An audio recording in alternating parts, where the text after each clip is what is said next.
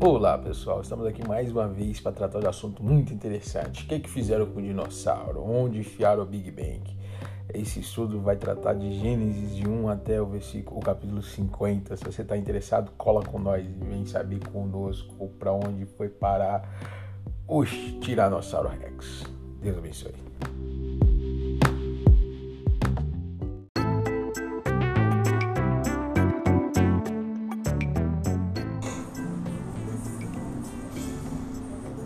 Boa noite, pessoal. Bom dia, boa tarde. É, vamos continuando agora, Gênesis 29. Tamo longe pra caraca, maluco. Que bom, glória a Deus por isso. Terminamos ali a construção junto com Jacó. Construiu ali em Betel um memorial onde ele teve encontro com Deus, né? Um encontro com Deus. Ele teve um encontro com Deus em sonhos. Deus ainda não aparece fisicamente para ele, mas ele teve um sonho com Deus onde ele via anjos descendo nessa escada e Deus renovando ali sua aliança. E depois disso ele continua caminhando, né? Ele recebe ali uma renovação de aliança, a aliança abraâmica, e ele continua caminhando em relação àquilo que Deus já tinha falado para ele. É, ele caminha segundo uma palavra, uma palavra que veio de gerações, uma palavra que geracional e o que mantém ele caminhando é essa palavra. O que mantém ele caminhando é o dinheiro que ele tem, não é a capacidade boa que ele tem de, de negociar no meio do caminho, trocar cavalo, trocar cavalo não, é trocar ovelha, é, de furar poço, não é isso que mantém ele caminhando. Que mantém ele caminhando é a promessa, é a palavra que foi gerada lá através, lá em Abraão e está chegando nele agora. Né? É, mostra pra gente que o que nos faz caminhar é todas as vezes que nos sentimos é, acuados, assim como Isaac estava em relação, Jacó estava em relação a seu irmão Esaú é, e sua família, né? Ele estava fugindo ali. Em todas as vezes que isso acontecer, que nós nos sentimos deslocados, nós nos sentimos fora da promessa, é, é termos um encontro com Deus. E, e, é caminhando que a gente vai ter um encontro com Deus. É continuar, que às vezes você está deslocado, aí você para de caminhar e desiste das coisas que Deus tem para você e é nessa hora que Deus vai ali renovar a aliança com você, mas você parou. E o diabo é muito estratégico. Ele usa justamente situações de fuga, de pressão de todos os lados para te fazer esquecer, para você para fazer você esquecer das promessas de Deus na sua vida. E só que diferente de fazer esquecer, é, Jacó não se esqueceu e continuou caminhando e caminhando ele teve encontro ali com com Deus né, através de um sonho. E e vamos agora pro, pro 29, né? Perdão, estava ainda falando do, do, do anterior.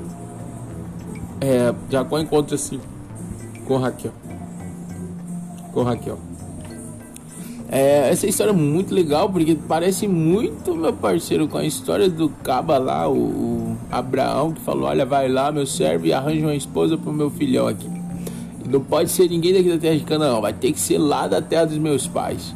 E ele vai lá na terra dos pais, ele faz o juramento, né? Coloca as mãos debaixo do, do, do da coxa, né? De, de, de, de, Abraão e vai lá procurar uma filha de uma filha, não, uma pessoa da cidade de Padarã. E ele jura que vai conseguir para Isaac, uma noiva para Isaac.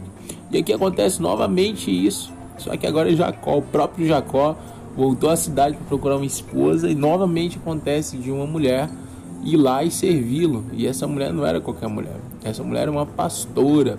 Quem não acredita aí, os ministérios que não acreditam, a gente tem base bíblica para pastoreio. Raquel era pastora, a Bíblia deixa claro isso, que Raquel era pastora. E ela não só serviu a Jacó, como tudo aquilo que Jacó estava é, ali, todos, todo, tudo aquilo que Jacó estava carregando, ela, ela abençoou, ela deu de beber. Isso me faz lembrar agora da promessa de vocês, Abraão, que abençoaria os te abençoarem. E segue, né? Deus então estava fazendo ali já uma aliança. A Raquel estava abençoando Isaac, então haveria um retorno ali para a vida de Raquel. Só que os dois viriam a estar juntos nos próximos capítulos dessa história, não é? E ele faz ali uma, uma um, um compromisso com o pai dela, com Labão e depois de meses, sabe, ficando ali em casa, ela vão decidir perguntar: e aí, meu parceiro, você vai ficar mais tempo aí, não vai pagar nada, não? Tá achando que é o quê? Que é albergue? E ele fala: Olha, eu gostei de Lia, nada a ver, né? Uma coisa com a outra, mas já mete o louco e fala que gostou de Lia. A gente fala que vai pagar, de, de Lia não, que gostou de Raquel. A gente fala que vai pagar a estadia, não, eu gostei de Raquel, nada a ver uma coisa com a outra. Então ele vai começa a trabalhar ali sete anos, ele faz um acordo com Labão para trabalhar sete anos para ter um casório ali com Raquel. E ele é enganado por Labão. Labão é aquele mesmo Labão que, que quis coisas em relação a Rebeca, o irmão de Rebeca, né? Que estava desejando ali ter coisas. Era um cara muito é, fisicamente desejava muito as coisas aqui da terra. E de novo ele desejou muitas coisas daqui da terra. E ele fez lá a aliança e esse tempo passou como foi rápido para Isaac. Porque quando nós desejamos mesmo uma coisa, quando nós desejamos, amamos mesmo alguma coisa, alguém, ou amamos muito aquilo que Deus mandou fazer, as pessoas vão passar, as coisas vão passar, o tempo vai passar, mas o desejo de chegar ao final nunca vai passar, porque é Deus que colocou dentro de nós, né? às vezes até mais forte que nós. A aliança foi formada lá quando a pastora foi servir ele. E chega no final de sete anos, ele percebe que foi enganado por Labão. Ele tem um casamento, no outro dia ele percebe que a Lia não era Raquel que estava que tava ali na cama com ele, que, tinha, que ele tinha casado. Né? E ele novamente resolve fazer uma nova uh, aliança ali com Labão e decide novamente, meu parceiro, vou de novo, maluco. Mas sete anos por Raquel. Ele luta e ele trabalha ali por Raquel e Deus o honra, ele consegue passar por aquilo tudo e casa com Raquel. É, a gente tem que aprender a ser resiliente, ainda que nada vá de acordo com o que nós queremos, nós devemos olhar para o céu e agradecer a Deus, porque Ele nos dá ainda capacidade de continuar andando. Quantos daqueles que já pararam de caminhar, desistiram da caminhada por situações muito menos importantes do que as que nós passamos? Pensa comigo aí. Quantas pessoas que já estavam com você, meu amigo, minha amiga, caminhando do seu lado ali por algum motivo tosco parou. Ah, eu não vou, eu vou desistir, isso não é pra mim, a pessoa não olha pra mim, não fala comigo, é grosso, é bruto, é, é manso demais, abraça demais, não abraça ninguém. A gente sempre vai ter um motivo pessoal para fazer as nossas escolhas também pessoais, né? É motivo pessoal que vamos levar a fazer escolhas pessoais que nos afastam de Deus, do projeto dele das nossas vidas. E, e Jacó não, Jacó foi resiliente. Os problemas deles pessoais não afetaram a promessa que Deus tinha sobre a vida dele.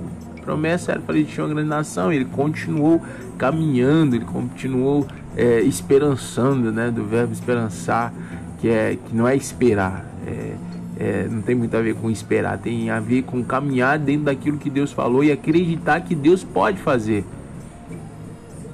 É acreditar que Deus pode fazer. Ah, eu acredito, então eu vou sentar aqui e vou esperar que Deus vai fazer tudo. Meu amigo, não foi assim com Abraão, não foi assim com Isaac, e também não vai ser assim com Jacó. Eles acreditaram e por isso caminharam. Jacó acreditou e por isso que ele, que ele trabalhou ali pela, pela Rebeca, pelo casamento com Rebeca. E isso é lindo, isso é lindo, isso é resiliência, mesmo que tudo dê errado, mesmo que não é sai do jeito que você planejou, vai sair do jeito que Deus planejou. Você só tem que ter confiança e saber esperar. Beleza? Deus abençoe vocês. Sei que tem falando aqui do casamento de, de do casamento não da dos filhos deles, mas o áudio já está ficando meio grande. Numa próxima a gente fala sobre isso que também é muito importante. Que Jacó amava Raquel e não Lia, por isso que ele não sabia, ah, como diz o apóstolo, né? Ele tem uma piada sobre isso, que Jacó não sabia ler porque ele amava muito Raquel e não lia. Deus abençoe vocês. Até uma próxima. Sejamos resilientes, sejamos capazes de encarar aquilo que nós temos que encarar e não negar a nossa posição dentro da missão. Nós não somos os primordiais, mas nós também não somos os alvos de, de os, os, passivos, né? onde as coisas acontecem sobre nós, as coisas acontecem em nós através de nós. Nós possamos colocar nessa posição e nunca regar. Nunca vai depender do outro, vai depender de você e de Deus. Se Deus falou, é uma posição que você tem que tomar para que as promessas se cumpram na sua vida. É sempre assim. Nunca negligencie a sua parte importante dentro do projeto de Deus. Amém? Deus abençoe vocês.